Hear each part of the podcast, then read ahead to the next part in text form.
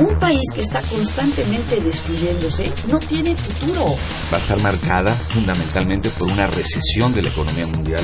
Yo hablo del autoritarismo hasta nuestros días. Radio UNAM. Radio UNAM. Y la Facultad de Ciencias Políticas y Sociales presentan Tiempo de análisis. Me parece que tienen que darnos ya respuestas concretas. No se puede echar a andar la reforma electoral tal y como está planteada. Tenemos que seguir luchando por defender la libertad de expresión. Un espacio radiofónico donde con tu voz construyes el debate. Tiempo de análisis. Tiempo de análisis.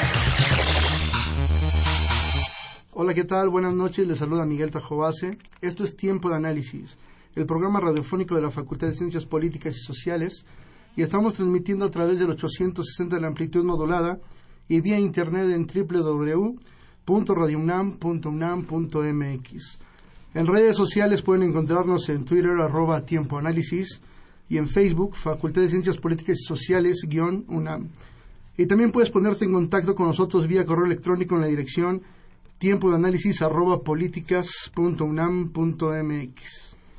Esta noche en tiempo de análisis tendremos el primero de dos programas para realizar un balance de los sucesos que marcaron este 2014 y en la mesa nos acompañan Fausto Quintana Solórzano, que es profesor de Relaciones Internacionales en la Facultad de Ciencias Políticas y Sociales. Tenemos a Alejandra Isibasi, que es socióloga, y eh, colaboradora de Letras Libres de la revista.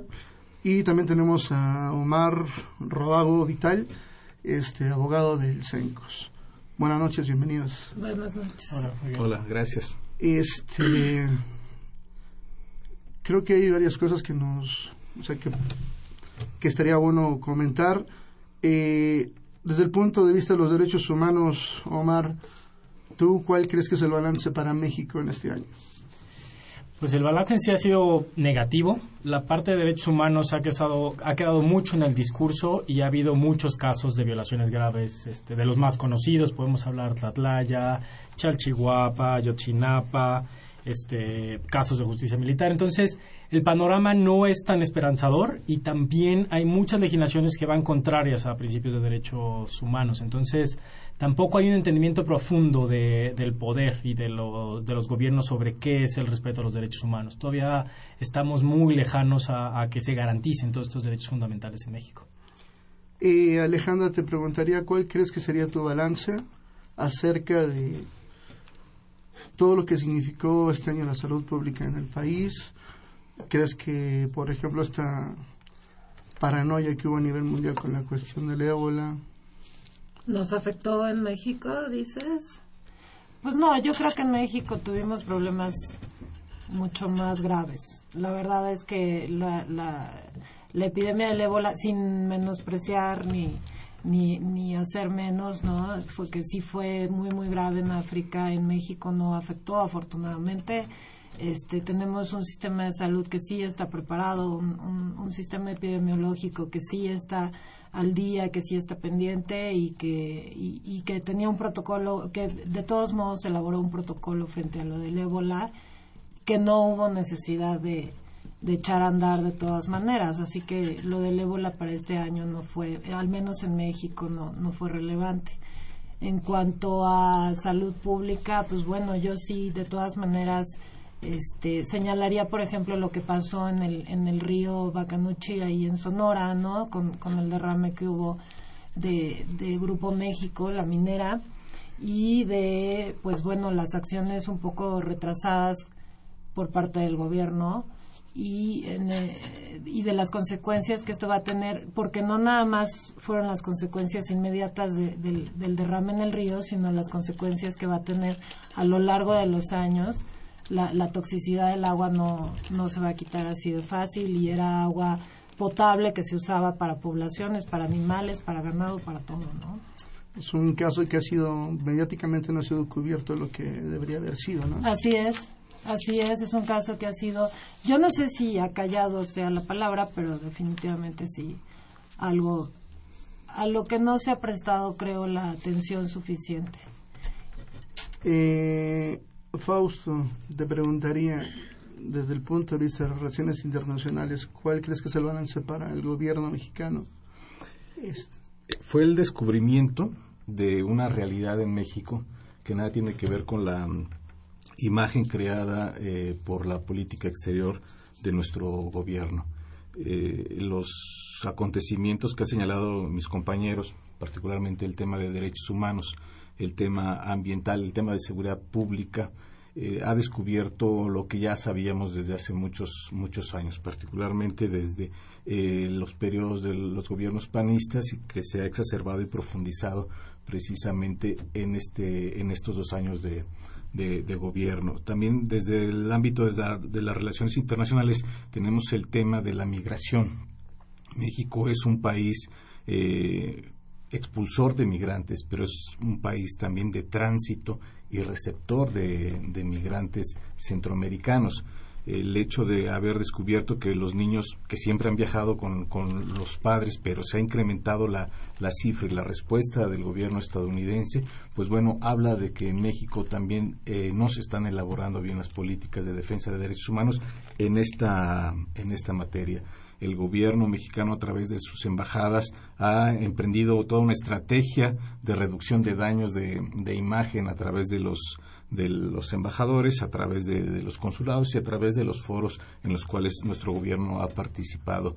Tenemos una política exterior muy activa, en realidad, con pocos, con pocos resultados, eh, enfocada principalmente al comercio, al comercio internacional, a abrir las barreras eh, tirar las barreras al, comercio precisamente. Entonces, eh, no se ha eh, generado una política exterior con una imagen de Estado, no solamente una política de exterior de gobierno, sino que responda y refleje lo que los mexicanos somos y lo, perdón, lo que los mexicanos deseamos. Pero pareciera que la intención del gobierno de Enrique Peña Nieto es pues darle prioridad al aspecto económico, ¿no? O sea, ahí está la declaración de Videgaray cuando los primeros días de, Ayotzinapa, que su preocupación era que no se alterara la economía. tenemos un secretario de Relaciones Exteriores eh, de perfil económico, viene de, de, las instituciones económicas del gobierno de la Secretaría de, de, Hacienda y le han dado precisamente esa, esa prioridad. ¿Por qué? Porque es, forma parte del eje central del Plan Nacional de, de, Desarrollo. Estamos otra vez cayendo en poner las carretas adelante de los, de los caballos y esto ha originado las embestidas sociales en materia de seguridad que hemos tenido. ¿Por qué? Porque no se han atendido otros problemas como es el problema social, el problema de la justicia social, el problema de la desigualdad social, el problema de la inequidad y el tema central que es el de los jóvenes que ahora estamos viendo son víctimas de las garras del crimen del crimen organizado. No hay empleo son pocos los jóvenes que alcanzan a, entrar al mercado de trabajo y los que lo hacen lo hacen desde una forma muy imparcial digamos sin protección social y con salarios muy reducidos. Entonces tenemos un problema antes de lo económico tenemos el problema social y político en México. Eh, Alejandra, te preguntaría, ¿crees que un poco con lo que decía Fausto de esta de la visión que tiene nuestro gobierno en, cuestión de, relaciones internacionales, ¿crees que también sea uno de los motivos este, por el que, por ejemplo, el caso de Sonora de derrame este, también no haya sido bien cubierto en los medios? No, o sea, yo creo que la poca cobertura en medios de lo del derrame tiene que ver directamente con la, la fuerza, el, poder que tiene la empresa, la, minera que, que, hizo el derrame, que provocó el derrame, ¿no? que yo creo que tiene la capacidad de eh, de alguna manera imponer la agenda en medios y este, de alguna manera influir en si sí o no va a, discutirse lo que se tiene que discutir. Sí, los intereses económicos son muy, muy grandes.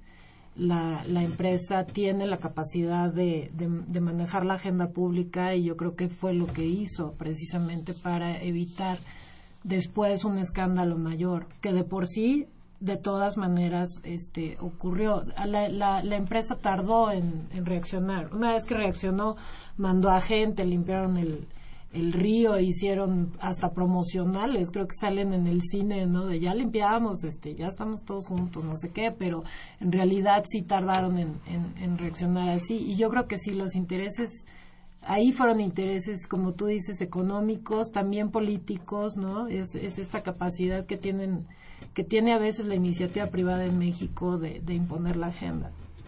Eh, Omar, te preguntaría, este 2014 ha sido de los uno de los más difíciles para la cuestión de los derechos humanos en el país. ¿Cuál crees que es el futuro para los derechos humanos en México? Creo que la parte, creo que no es de los años, de uno de los años más difíciles, sino de los casos más mediáticos. Un poco voy a retomar lo que dice Fausto, lo que dice Alejandra la parte también del control del Estado a los medios de comunicación vía publicidad oficial, o sea, recursos públicos para controlar el flujo de información, es parte también de una agenda de libertad de expresión, incluida la parte de, de derechos humanos. Entonces, muchas veces se controla el flujo de información a través de mandar esa imagen, ¿no? Esa imagen que se busca mandar de que es un país estable para vender, este, para que atrae el comercio, para atraer la industria. Entonces, se priorizan ciertos tipos de, compromisos económicos sobre derechos fundamentales. Y creo que esto tiene que ver con muchos casos que son invisibles, o sea, tenemos muchos casos visibles, o sea, el último Yotzinapa, donde es muy evidente, ¿no? La, relación Estado, este crimen organizado y toda esta parte de corrupción y empiezan a salir cada vez más cosas. Pero también la parte, hay una parte muy invisible que tiene que ver con megaproyectos estos proyectos donde hay una relación eh, muy cercana entre la industria privada, los gobiernos locales, donde sí se prioriza la parte económica y donde vemos resultados catastróficos. O sea, y hay casos donde, o sea, Sonora, Puebla, Tlaxcala, y vemos personas que se protestan en contra de ese tipo de proyectos porque les afectan directamente y este y, no no y muchas veces son reprimidos. Son encarcelados hay detenciones arbitrarias hay desapariciones. Entonces nadie nadie puede no se sabe esto internacionalmente. Y también se violan derechos como el derecho a la, autodeterminación como la tribu yaqui que pasa también. Entonces hay una cantidad de derechos que se violan precisamente lo que hablaba Fausto para la parte de priorizar la parte económica. Entonces hay una agenda económica que se impone a todas las demás y eso es lo que estamos viendo por parte del Estado, del gobierno federal y los locales también. Están más interesados en vender a México ¿no? Esta frase de mover a México, de cómo está, de que México sí puede, México está en paz, ya no es lo mismo que antes, pero la violencia ha seguido. O sea, las cifras de asesinatos, de desapariciones, de, este, de delitos de fuero común, o robos, asalto, extorsión, continúan. Entonces, aparentemente se bajó esta cifra de la violencia, pero no es así. Están las consecuencias. Y esto lo vemos día con día. O sea, también el caso de las autodefensas es un ejemplo muy claro, ¿no? Gente que se armó, este, igual privados, para atender cuando no hay un Estado que le pueda garantizar su, su seguridad. Entonces, hay un vacío del Estado que está siendo cubierto por otras instancias. Uno, pues el que más puede ser el crimen organizado. Pero también hay otros, este, otros intereses ahí, ahí metidos y el Estado que tendría que ser el responsable para garantizar los derechos humanos se está quedando muy corto, ¿no? Eh, tenemos la parte de pues, las instancias como la Comisión Nacional de Derechos Humanos que ha quedado muy limitada, o sea, ha estado muy cercana al gobierno, más que a defender los derechos de las víctimas. Entonces, esa parte política que también juega ha dejado una orfandad a toda la ciudadanía. ¿A quién recurres? O sea, si pasa algo, ¿a quién vas? ¿No? Estábamos viendo lo de la protesta que también se señalaba. La protesta, detenciones arbitrarias, estas figuras de encapsular, este, no respetar el debido proceso, es una clara muestra para este, inhibir la, la, la, protesta. ¿no? Entonces, sí se busca mandar un mensaje muy fuerte. Y no solamente a nivel físico, sino también a nivel legislativo. Hay marcos normativos, tanto en Distrito Federal, San Luis, Quintana Roo y otras, otros estados, donde ya se busca tener en ley limitar ese tipo de protesta. O sea, ya no solamente vemos marcos normativos que, tendrían que ser garantizados, o sea, ya no estamos yendo hacia adelante, sino estamos perdiendo los pocos avances que teníamos en derechos humanos en México. Y, por ejemplo, esta presión mediática internacional que se ha ceñido sobre el gobierno mexicano en los últimos días, justamente a raíz del caso Ayotzinapa, eh, ¿esto en qué ayuda, por ejemplo, al movimiento de los derechos humanos? Ayuda porque si no el caso pasaría como una nota más. O sea, pongamos el ejemplo de Tlatlaya, creo que eso es más evidente. El caso de Tlatlaya fue, o sea, militares ejecuta ejecuciones extrajudiciales a, a 22 personas. Pasa la nota, la agarra AP, una agencia, pasa como de noche. Después la retoma Squire, toma el, testimonio de una víctima directa que estaba ahí y es cuando retoma el revuelo, ¿no? Es un medio internacional que lo retoma y ahí toma, este, toma muchísimo más peso. Entonces, claro que la prensa internacional, las manifestaciones de solidaridad, de, y estamos hablando de academia, de embajada, o sea, estamos hablando de mucha gente que está manifestando por lo que está pasando en México, en Ayotzinapa, pero Tlatlaya habla de cómo los medios internacionales sí pueden hacer una presión para no dejar eh, que el tema pase o que lo quieran meter bajo la, alfombra y decir, bueno, aquí no pasa nada, esto es un hecho aislado. ¿No? Pero aquí el problema es que no son hechos aislados, son recurrentes. Lo que pasa es que ahora son mucho más visibles y la prensa internacional también ha jugado para un papel importante para hacerlo visible. ¿Esto cómo deja parado al gobierno mexicano, Fausto? Se echaron las campanas al, vuelo. En, realidad se pensó que desde la época de Carlos Salinas de Gortari, México ya estaba en el club de los, de los ricos. Se ignoró precisamente eh, la, realidad social y económica de, del país. En materia de, política internacional, pues estamos mal parados. Por eso la, la encomienda de reducir los daños a la imagen del gobierno, pero también ha, demostrado que México debe de encauzar su política exterior y su política interna hacia otros temas. Creo que es importante el crecimiento económico, es importante el comercio para el desarrollo del país, pero no podemos dejar abandonado otros de los temas. En materia de política de política exterior, creo que el país debe fortalecer esa, esa lucha contra el, narcotráfico, contra el tráfico también de, importación de, armas a través de otras estrategias y no solamente la, estrategia militar, la estrategia de enfrentamiento hacia, directo hacia el, crimen, el crimen organizado el estado de Guerrero es productor de alrededor del 60% de la amapola que, se produce en el país. El país es el segundo productor de, de, esta, de esta droga, digamos, del derivado de, la amapola para, para, la heroína. Entonces hay una situación ahí de pobreza que permite eh, la filtración del, del, crimen, del crimen organizado. Otro de los aspectos que debemos tomar en cuenta en torno a la imagen de de México hacia el exterior es qué está pasando con las famosas reformas estructurales en su segunda etapa, digamos, en la implementación, en las leyes secundarias y en la implementación de estas, de estas reformas estructurales. Yo veo dos problemas. Uno es el de los costos políticos, la dificultad de aplicar las reformas eh, estructurales, la reforma electoral abandonó totalmente a la ciudadanía, eh, los partidos políticos cercaron al instituto eh, electoral.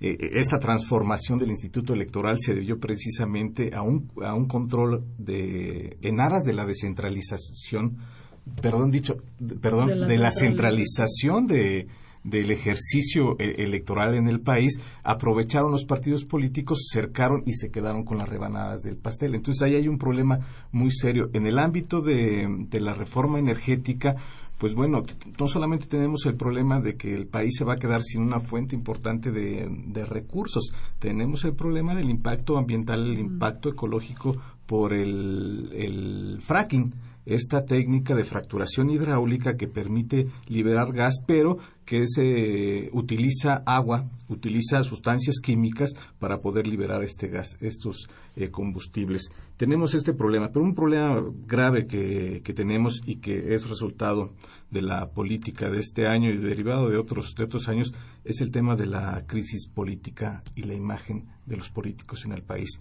Yo no veo hasta ahorita una propuesta real para hacer un cambio institucional en el país. El problema aquí es que necesitamos a las instituciones políticas, necesitamos a los partidos políticos, necesitamos a la Procuraduría, necesitamos a estos grandes actores estatales. Han perdido la confianza, el latinobarómetro normalmente nos, nos demuestra que la sociedad ya no tiene confianza hacia el político. Entonces tenemos que trabajar hacia este aspecto. ¿Cómo? Pues es una tarea muy importante. Vamos a tener que fortalecer a las, a las instituciones, a las instituciones, pero con una agenda ciudadana. Es importante dejarlo claro. Estas instituciones no pueden mantener esta dinámica, esta inercia, sino que tienen que abrirse hacia lo que los ciudadanos están demandando, que es mayor democracia, mayor respeto a los derechos humanos, mayor, mayores niveles de, de seguridad y el colafón, digamos, ahí es el tema de la transparencia y la corrupción. Si esto eh, es una una marca o imagen que le llaman eh, del país al, al, exterior, pues bueno, tenemos que resolver el problema de la transparencia. No podemos permitir que una fiscalía que la Procuraduría se convierta en una fiscalía que va a perseguir los crímenes, eh, y, los problemas, digamos, de delitos en el, en el país, sea a su vez juez y parte que el Ejecutivo mantenga el control sobre esta institución y no permita sancionar como se debe sancionar verdaderamente. Y bueno, le podemos pasar eh, el, análisis a todas las instituciones instituciones, particularmente los institutos electorales. Eh, Alejandro, parecería que la conferencia del Procurador de la República, el Procurador General de la República, eh, la primera semana de noviembre, cuando, cuando declara que, me imagino como casi de manera oficial, que los estudiantes normalistas desaparecidos de Otsinapa eh, fueron asesinados y calcinados, parece que con esa declaración se derrumba la, cuando menos la imagen de las instituciones políticas de, del país, ¿no? Cuando menos la precisión que tengo, este, y si de por sí había una desconfianza hacia los partidos políticos, hacia el gobierno, ¿no? Eh, pues vimos este, la reacción de la gente al día siguiente en Palacio Nacional. Esa misma noche, ¿no? Sí. Bueno, sí, pero por ejemplo, al día siguiente cuando pues un grupo, independientemente de si fueron infiltrados o no fueron infiltrados, incendia la puerta. Exactamente, en el portón. ¿no? Sí. Sí, ¿Qué sí, sí, No, bueno, o sea, a mí me parece que la conferencia fue fue la confirmación de la pesadilla. A final de cuentas, yo no creo que se haya dicho nada nuevo ni nada que sorprendiera realmente o que no se supiera desde antes. El padre Solalinde semanas antes ya había dicho que había pasado. Él salió a declarar que, que, que así había sido, que se lo habían, que se lo habían confesado, eh, dio detalles, ¿no? Este, señaló lugares, etcétera. Luego se Luego también él dijo que, que había hecho mal en, en, decir que la gente no quería ver la verdad, no quería escuchar la verdad todavía, que no estaba preparada y a lo mejor tenía razón porque cuando fue la conferencia yo sí recuerdo que, que sí fue este estado de, de shock no nacional donde pues sí la gente sí se quedó muy muy sorprendida de algo que no no necesariamente aprendió ese día. Yo creo que sí el hecho de que salga una institución y abiertamente diga fue el Estado, ¿no? O sea, aunque diga que no fue el Estado, aunque diga que no es un crimen de Estado, pero te describe los hechos y te dice fue el Estado, yo creo que sí es algo que no había pasado antes, ¿no? Que, y esa podría ser como una de las, de las diferencias con, con eventos anteriores, este, Acteal fueron paramilitares, o sea, en todos los casos tú tenías esta manera, al menos comunicativamente, de, irte por la tangente y de decir, bueno, pues se nos salió de control, yo no sé, Mientras que en este caso es el Estado saliendo a decir fueron policías, estuvo así, los entregaron, ¿no? O sea, como que... Y esa es la parte donde la gente se siente muy vulnerable y siente al Estado muy vulnerable también, ¿no? Porque un Estado que admite su propia su, su, propio su propio fracaso en la procuración de justicia es, e, es un estado que, que es vulnerable pero yo no creo que haya sido algo algo nuevo, algo que, que, la gente, que la gente no supiera desde antes. Y si es que ha de llegar un cambio a partir de esto, que ojalá que sí, eh, yo creo también como Fausto que tiene que ser a través de la ciudadanía, tiene que ser a través de la rendición de cuentas.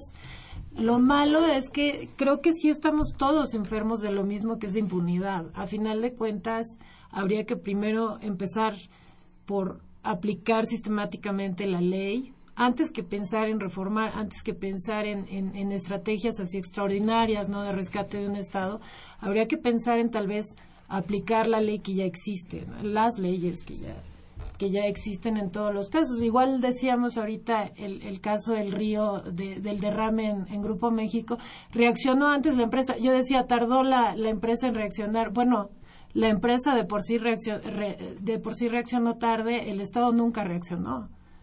Y no hubo sanción directamente, ¿no? Ni siquiera administrativa grave contra la contra la empresa.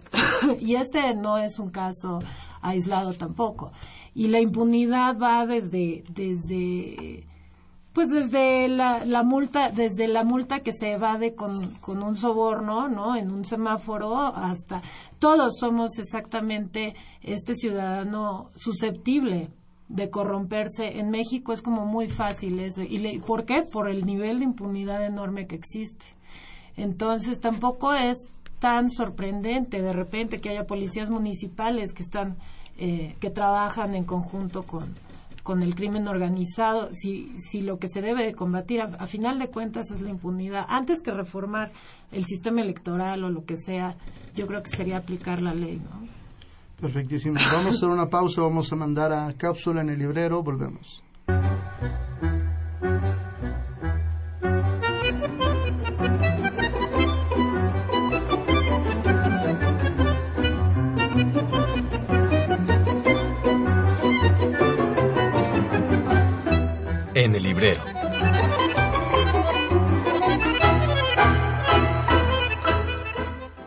Muy buenas noches. Te saluda Jessica Mejía y en esta ocasión la Facultad de Ciencias Políticas y Sociales y Tiempo de Análisis te invitan a que leas el libro Sociedad, Violencia y Poder, tomo 2, de las religiones axiales a la modernidad. En este libro, título de la serie Sociedad, Violencia y Poder, Jorge Federico Márquez Muñoz clasifica a las civilizaciones de los últimos milenios en tres tipos. Las primeras son las de compasión limitada, como son las civilizaciones China e India, que buscan instaurar una compasión universal. Las segundas son las del igualitarismo subordinado, haciendo referencia a la cristiandad y al islam. Y finalmente las terceras, que son catalogadas como expectativas crecientes o moderna, que habla sobre la igualdad civil, política y socioeconómica. El presente libro contribuye al análisis de la relación entre sociedad, poder y violencia, a partir de las huellas de los tres modelos civilizatorios en contradicción con la práctica del sacrificio y culmina en la sociedad actual. De la forma que este texto nos induce a cuestionarnos acerca de nuestra propia responsabilidad en el origen social de la violencia y su contención. No dejes de adquirir este y otros títulos editados por nuestra facultad y visita nuestra librería ubicada en el edificio C. Esto es Tiempo de Análisis, quédate con nosotros. Y bien, ya estamos de vuelta eh, en esto que es Tiempo de Análisis. Eh, Fausto decías hace un rato eh, que las cosas tendrían que empezar a cambiar a través, bueno, partiendo de una nueva agenda ciudadana. ¿Cuál sería tu idea de esta agenda ciudadana? El, el primer tema tendría que ser la eliminación de la desigualdad y la inequidad en el, en el país. Esto es un caldo de cultivo para que otros eh, problemas se exacerben y alcancen dimensiones que estamos viendo en la, en la, en la actualidad. Eh, las cifras que nos ha dado el Coneval, a pesar del maquillaje que le que le, han dado a la, a, la, cifra, pues bueno, nos hablan de casi el 50% de la población del país en una situación de pobreza y tenemos alrededor de 10 millones de personas en pobreza, en pobreza extrema. Y esta pobreza extrema eh, se ejemplifica más con los grupos vulnerables, niños, mujeres, grupos, grupos indígenas. Entonces tenemos un problema muy serio ahí. ¿Cómo le vamos a hacer? Bueno, creo que un tema central es el fortalecer el empleo fortalecer el empleo, incrementar el salario, el salario mínimo o desaparecer el salario mínimo, esta institución del salario mínimo, porque lo, lo único que ha, traído es precisamente una polarización. Hay cada vez un grupo de personas que se enriquecen en el país y la gran mayoría del país está eh, empobrecida. La otra agenda, que es la importante, como no podemos desaparecer a las instituciones estatales y a los partidos políticos, es crear la, agenda de trabajo de los partidos políticos con participación ciudadana. Es la nota en relación a la reforma energética. La población no quería la reforma energética como se, se dio. En realidad, la mayoría de la, población no quería los términos de privatización de la, del petróleo eh, en el país ni la entrada de las empresas extranjeras pero los partidos políticos votaron en contra de la opinión pública, de la opinión de los, de los ciudadanos. Entonces, tenemos que implementar en la agenda de los partidos eh, los deseos de la, de la población. Eh, Omar, te preguntaría, después de, de este caso mediático, como ya lo dijiste, como es Ayotzinapa, eh, ¿qué, qué, qué, nos queda? Digo, porque finalmente vimos al día siguiente de la declaración del procurador, como lo dije hace un rato, eh, detenciones arbitrarias 40 minutos después del intento de quema del portón en Palacio Nacional. Gente que iba caminando, al final todos salieron eh, libres, ¿no? Pero finalmente, como decía hace rato Fausto, parece ser que pues, lo que se busca sí es intimidar, ¿no?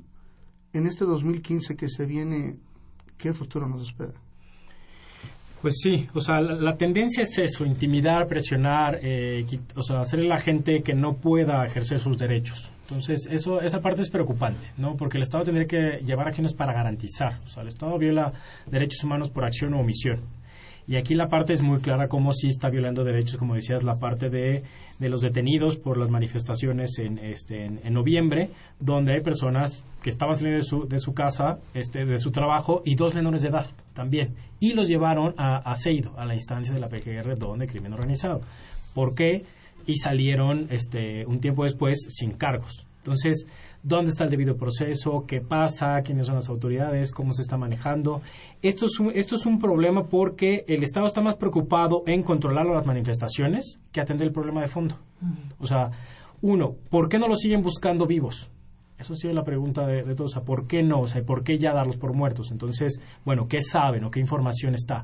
Esos vacíos de información este, hacen que la gente especule hacen que haya declaraciones, que pase esto. Entonces, eso es lo que el Estado tendría que estarnos garantizando y eso es un derecho fundamental, el acceso a la información, el derecho a saber la verdad, el derecho a la libertad de expresión, están garantizados. Entonces, y en la Constitución, en los tratados internacionales y, todo lo que y todo el marco normativo que tiene México. Entonces, hay que, hay que ver las formas de garantizar estos derechos. Hay que ver cómo el Estado también eh, tiene que llevar acciones para, para, para, garantizarlos, no nada más este, reprimir a la gente porque sale a protestar o qué pasa. Entonces, y tiene que ver, como, como ya lo veíamos, con la parte de las reformas estructurales, la reforma política, que se vio muy, muy limitada en, en temas de acceso a la, a la ciudadanía, a la participación política también la figura de acciones colectivas, que también pudo haber dado un paso muy importante para también ejercicio de, derechos, también se quedó muy limitada. Está la reforma eh, constitucional, tanto de derechos humanos como la, de amparo, que también son avances, pero también la implementación es, es difícil. O sea, no todo el mundo tiene acceso a, estos derechos, a ejercer ¿no? ya la defensa de, de estos derechos. Entonces, son muchas cuestiones que están en juego que sí, sí, o sea, coincido con lo que dicen este, los colegas, que hay que atender primero el problema, o sea, por la casa. O sea, las autoridades tendrían que atender primero hacia el interior, fortalecer las instituciones, si hay que renovarlas, renovarlas, que se adecúen a las, a las nuevas épocas y, y primero y de ahí partir. O sea, el, el, el buen este eh, el, el, herrero empieza por su casa, ¿no? O sea, hay que primero, o sea, no hay que ser canil de la calle, lo que hablábamos de la imagen, sino hay que entender que las autoridades tienen que atender los problemas internos, ya lo hablábamos de corrupción, impunidad. O sea, las cifras de impunidad oficiales son terribles. O sea, la PGR sacó, o sea, hay sentencias a nivel federal del 14% y a nivel local solamente del 7%. Estamos hablando de un universo de 85% donde no hay sentencia, donde no pasa nada, donde nadie sabe qué pasa, ¿no? Entonces ahí es hay corrupción, hay compadrazgo, hay falta de rendición de cuentas. Entonces, estos vacíos, estos grises que están, son los que están afectando realmente. Y si yo como ciudadano estoy viendo casos como, hablemos, la Casa Blanca de, Enrique Peña Nieto y Angélica Rivera, o sea, pues claro, el mensaje es muy claro, ellos pueden salirse con la suya. Entonces yo como ciudadano, pues claro que puedo dar movida. Entonces tendría que haber una política integral de combatir a la corrupción. Esta frase de Enrique Peña Nieto que decía que, la corrupción es cultural, claro, pero hay que recordar también quién la impuso y desde dónde viene, ¿no? Entonces, habrá que ver y empezar a, a fortalecer la, el, Estado de Derecho, ¿no? Y si no, pues empezar a replantear también y, hablar de nuevos contratos sociales, ¿no? El contrato social, pues renovarlo porque no todo el mundo está entrando, no todo el mundo puede garantizar sus derechos, parece que hay ciudadanos de primeras, de segunda, entonces hay, hay, es momento importante creo que nos da y a final de año también nos da como para pensar hacia dónde queremos ir, qué queremos ser, hacia dónde queremos ser como ciudadanía. Vamos a dejar que los partidos políticos, como ya hablaba Fausto, o sea, tomen las decisiones viendo sus intereses, o sea, vamos a esperar que los pactos se tomen en la cúpula y nosotros nada más pues pagamos, porque eso es lo que nos toca, o sea, te callas y pagas unos impuestos y mantienes toda esta parte. Entonces, ¿qué queremos hacer como ciudadanía y qué, y qué vamos a empezar a hacer? Eh, Alejandra, te preguntaría, ¿qué impacto han tenido las redes sociales, por ejemplo, para difundir todo este tipo de situaciones, casos de injusticia, como se le quiera llamar, este, en particular en este año? Si bien han tenido un boom en los últimos, en los dos años pasados, este año en particular, ¿qué impacto han tenido?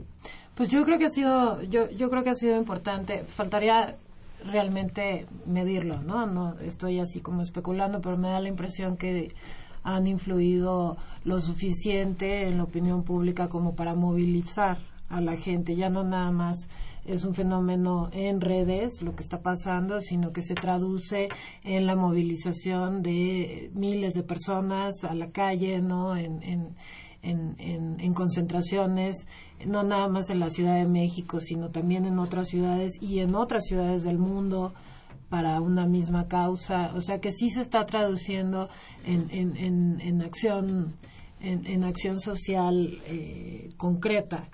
Y me parece que esa es la diferencia con los años anteriores, donde las redes siempre son muy activas, las redes siempre están denunciando, eso no es nuevo, pero yo creo que en esta, en esta ocasión sí se ha traducido en, en otra cosa ya, en, en, otro plano que no sea el, virtual nada más. Y bueno, pues habrá que ver cómo sigue cómo sigue el asunto, si, si las redes permiten una mayor organización, una mejor organización entre los jóvenes o al contrario también pueden ser usadas como una herramienta para confundir, para desinformar, para que también han sido usadas para eso, ¿no? Para dividir eh, o para o, para dar análisis que no necesariamente son serios, pero en todo caso es una herramienta nueva que yo creo que no debe de ser subestimada y que, y que puede permitir a los jóvenes, sobre todo, que son los que tienen acceso y son los que más la usan, a organizarse e informarse, porque definitivamente en otros lados no está la información, ¿no? No, está proviniendo ni del gobierno ni de las instancias y eh, al contrario sí es en redes donde la gente siente que puede denunciar y que a través de ellas podrá obtener la justicia que no está obteniendo en otro lado, ¿no? Los medios de comunicación en ese sentido han sido rebasados por las redes sociales. En ese sentido sí, en cuanto a la comunicación entre, entre la gente y en cuanto a la veracidad, no, no sé si la veracidad de la información, pero sí eh, en cuanto a la credibilidad de lo que, de lo que se dice ahí, eh, sí, sí, sí, los medios de comunicación, los masivos, se sienten en México muy del lado del gobierno. Al menos esa es la percepción generalizada, ¿no? Que la gente tiene, que los medios están del lado del gobierno y que no, no van a denunciar nada que no le convenga al, gobierno. Eh, Fausto, hace un rato mencionabas que uno de los puntos para tratar de salir adelante y de revertir esta situación, este orden actual, eh, uno de los puntos tenía que ver con el salario mínimo, derogarlo, etcétera, etcétera desde tu punto de vista, la posición que fijó el gobierno de la ciudad, Miguel Ángel Mancera, con la cuestión de aumentarlo, y la negativa a la que se enfrentó eh, con el gobierno federal, ¿tú crees que fue una posición para ganar terreno, presencia entre la gente? Efectivamente es un deseo de salir adelante. indudablemente las propuestas de los partidos políticos tienen una, un interés electoral, pero eso también no los aleja de un interés real y, público. el incremento del salario del salario mínimo en general el incremento de las condiciones de trabajo de, de los trabajadores mexicanos es importante eh, no vamos a evitar que los partidos políticos no utilicen estas, estas banderas para llevar agua a su molino. Indudablemente lo, lo, van, a, lo van a hacer. A mí lo que me, me preocupa desde la, la perspectiva económica es la respuesta del sector empresarial. Inmediatamente señalaron que no era posible porque podría generar inflación y podría generar otros problemas derivados a la presión que se van a someter los, los patrones. Pero no señalaron que hay empresas que han adquirido ganancias en los últimos años muy importantes, particularmente empresas de servicios bancarios, empresas en en, el área de, turismo, algunos, algunas empresas importantes en este, en este sector y otras las podríamos mencionar, pero ahí están los reportes, los reportes económicos. Estas empresas no, no sugirieron incrementar el salario de sus, de sus trabajadores, sino utilizan esta referencia del salario mínimo para eh, asignarles su, los recursos a los, a los empleados mexicanos. A mí lo que también me preocupa es el tema de la infiltración hablando de la política de, y de estas, de estas propuestas de los grupos de poder en la política. Hablamos de los empresarios y cómo eh, evitan que se tomen decisiones que según ellos les pueden perjudicar, pero no solamente los empresarios, el crimen organizado. Hay una separación real entre la política y el, y el poder, la política tradicional estatal y el poder, como señala Bauman. Y bueno, esto se estos sectores del crimen, vamos a, vamos a llamarles sectores, porque ya hay muchos sectores del crimen organizado, han, han infiltrado las instituciones gubernamentales. Los partidos políticos es un claro, un claro ejemplo, y, y, también las instituciones del Estado, las de procuración de, de, justicia. Entonces, regresamos al tema de la transparencia y la rendición de cuentas. ¿Cómo es posible que el partido de izquierda de este, de este país se haya hecho acreedor a la mitad de las multas eh, del Instituto Electoral, eh, alrededor de 56 millones de, de, pesos, cuando el recurso que tiene este partido pues es menor al que obtiene el, el PRI? Y el PRI no fue sancionado en la proporción que fue sancionado. Entonces hay un problema muy serio. ¿Qué va a pasar con los partidos políticos?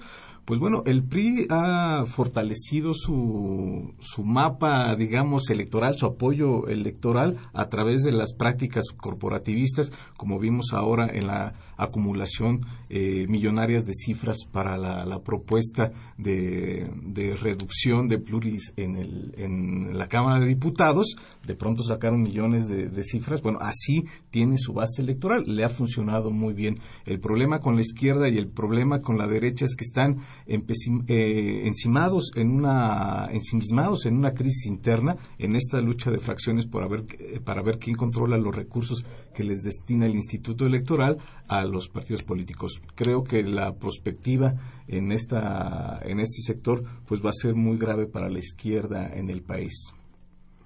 Eh, Omar, te preguntaría algo. Justamente estos, estos, estas últimas semanas hemos visto un activismo estudiantil que parecía letargado. Eh, y bueno, finalmente estas detenciones arbitrarias, de una manera u otra, como que sí han infundido cierto temor.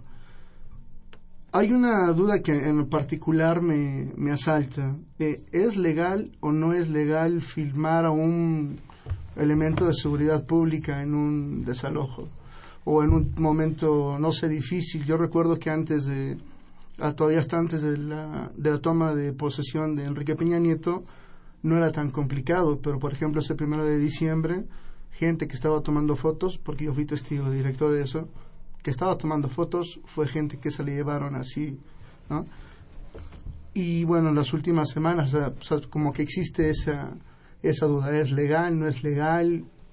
¿Cómo la gente se puede ¿Cómo la gente puede prevenir un riesgo? Porque digo, es indudable que el ambiente político eh, se viene fuerte en el próximo 2015. No, claro, la parte de filmación es, es, fundamental, porque así se han documentado muchas violaciones graves a, derechos humanos y han sido contra periodistas, defensores, ¿no? Eso en general. Y las marchas ha sido muy importante porque lo que pasó el 1 de diciembre con la toma del presidente Peña Nieto no se hubiera sabido si no hubiera habido esos videos, esos, esos, esos videos, fotos y toda esa denuncia, ¿no? Entonces, es fundamental esa parte.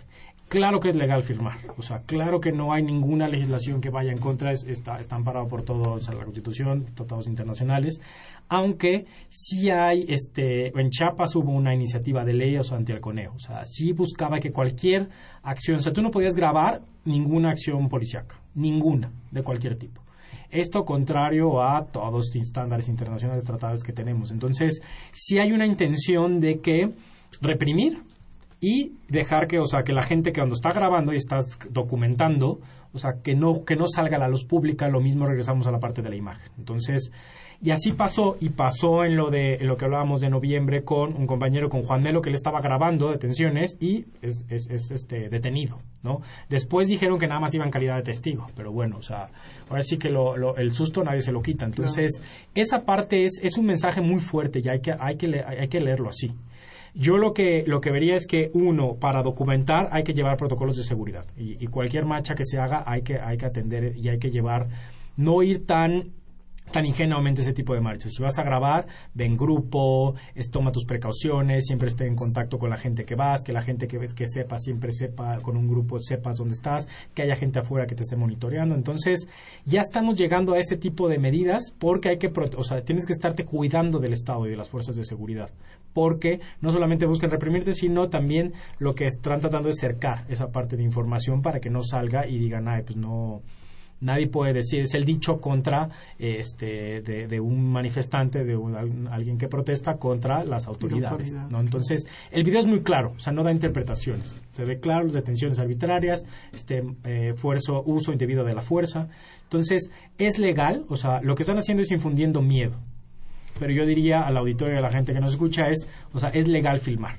Nada más que a partir de ahora, bueno, y ya llevamos un par de años, tomen sus precauciones para que lo hagan y puedan ejercer sus derechos.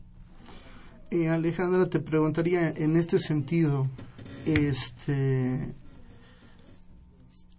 ¿qué futuro tienen las redes sociales? Eh, ¿Crees que, el, digo, porque finalmente este año se filtró que los, los grandes proveedores de Internet están eh, estaban tratando o estaban probando según el consumo de megabytes, como si trajeras un teléfono celular, este, es como pensaban, como piensan que podrían cobrar. Cuando menos fue una noticia que se filtró, este, no sabemos si es cierta o no es cierta, pero finalmente, o sea, desde mi punto de vista no deja de ser intimidante, porque digo, lo vemos con los teléfonos celulares, este, la mayor parte de la gente que tiene un celular en este país funciona en sistema de prepago. Entonces no es tan fácil que pueda estar subiendo archivos, cosas por el estilo. Entonces, si la mayor parte de la gente también se conecta a Internet desde su casa, este, finalmente creo que es, es una medida coercitiva. Sí, o sea, han habido eh, ya varios intentos de regulación de, de, regulación en Internet, ¿no? De la, no solo las redes, sino de toda la información que fluye en, en, en, la red mundial y evidentemente tiene fines políticos, tiene fines de, de control, de, de, coerción, porque se ha evidenciado la, la capacidad y el poder que tienen las redes en, en algunos casos, no nada más en México. Bueno, pues digo, sobran los ejemplos. En Egipto, en, Medio Oriente también han servido mucho. Incluso eh, hay países donde está prohibido el acceso al Internet o está muy, muy, muy regulado, como en China, como en Irán, precisamente debido al, a la capacidad que, al, empoderamiento de, de, de, quien lo usa, ¿no? El usuario de repente tiene acceso a, información y herramientas que antes no, no tenía, tiene la posibilidad de denunciar, de, de evidenciar cosas, de filtrar información, de entregar esa información a otros agentes que tienen la posibilidad de, de, publicarla. Entonces sí, ha habido muchísimos intentos de regular eso y en México también, pero es algo que no se ha logrado precisamente porque a través de, la, de las propias redes inmediatamente no hay una contra una contrarreacción y la gente se defiende y bueno pero esto es mi opinión personal ojalá que siga siendo así que esa siga siendo una herramienta cada vez más accesible. Al contrario y que no haya esto que, que tú dices de las de las cuotas y según lo que yo pago es el acceso que yo tengo a, internet porque eso agravaría todavía más la desigualdad social de, la cual ya hablábamos no y agravaría todavía más la, la brecha que se está abriendo en, en la población Perfectísimo. Vamos a una pausa, vamos a mandar a la cápsula en el librero. Volvemos.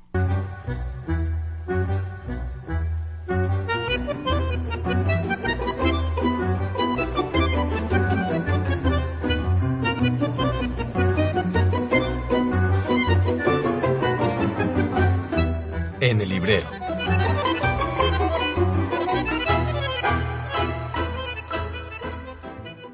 Buenas noches. Te saluda Jessica Mejía y esta semana la Facultad de Ciencias Políticas y Sociales y Tiempo de Análisis te invitan a que leas el libro Paz y Seguridad y Desarrollo, tomo 4 este libro, editado por Edmundo Hernández Vela y coordinado por Sandra Zabaleta, es una propuesta de investigación que pretende efectuar desde el enfoque convergente, multi e interdisciplinario, teniendo como pivote la política internacional, un ejercicio académico que integra las nociones de paz y seguridad con el desarrollo.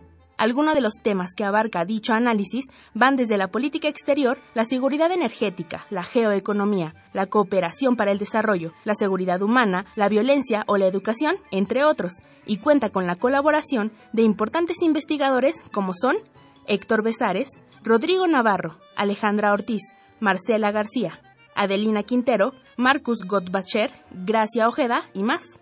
No dejes de adquirir este y otros títulos editados por nuestra facultad y visita nuestra librería ubicada en el edificio C de la Facultad de Ciencias Políticas y Sociales.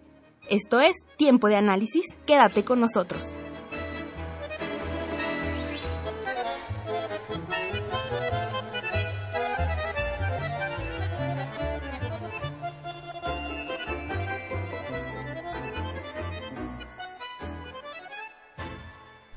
Y bien, ya estamos de vuelta en esto que es tiempo de análisis. Este, para el próximo 2015 tenemos año electoral.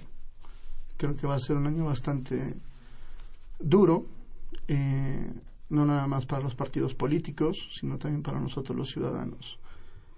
Eh, me gustaría preguntarte a ti primero, Fausto, ¿cuál es tu perspectiva? Mencionaba hace rato que la, izquierda va, va, a perder espacios, espacios ganados. Creo que la percepción de la ciudadanía en torno a los acontecimientos en el estado de, Guerrero y en relación a las multas que ha tenido por el Instituto Electoral, pues bueno, van a hacerle pagar la, la factura al, al, respecto. El problema es que no hemos no vemos claro qué fuerza política pueda sustituir a la izquierda que canalice las exigencias de la, de la ciudadanía. En el caso, en el caso de, del PAN también tienen un problema interno, una disputa por el, por el control del partido. todavía con presencia del expresidente. Entonces ahí vamos a ver un, problema grave también para ganar espacios de los, de los panistas. Y el PRI, bueno, va a, a fortalecer su, su base eh, en otro país, los acontecimientos de este año le hubieran reducido su bono electoral al partido en el poder, pero desafortunadamente en el nuestro la, lo informal y lo, lo, paradójico es lo que impera. Yo siento que, que el PRI va a ganar estos espacios. Claro, sin la legitimidad de la población. Las elecciones intermedias van a ser un claro ejemplo, eso es lo que, lo que creo, de una ausencia de votantes o eh, un movimiento de voto nulo eh, para que la ciudadanía, a través de este espacio o este ejercicio electoral, exprese su sentimiento. Muchas gracias, Fausto. Alejandro.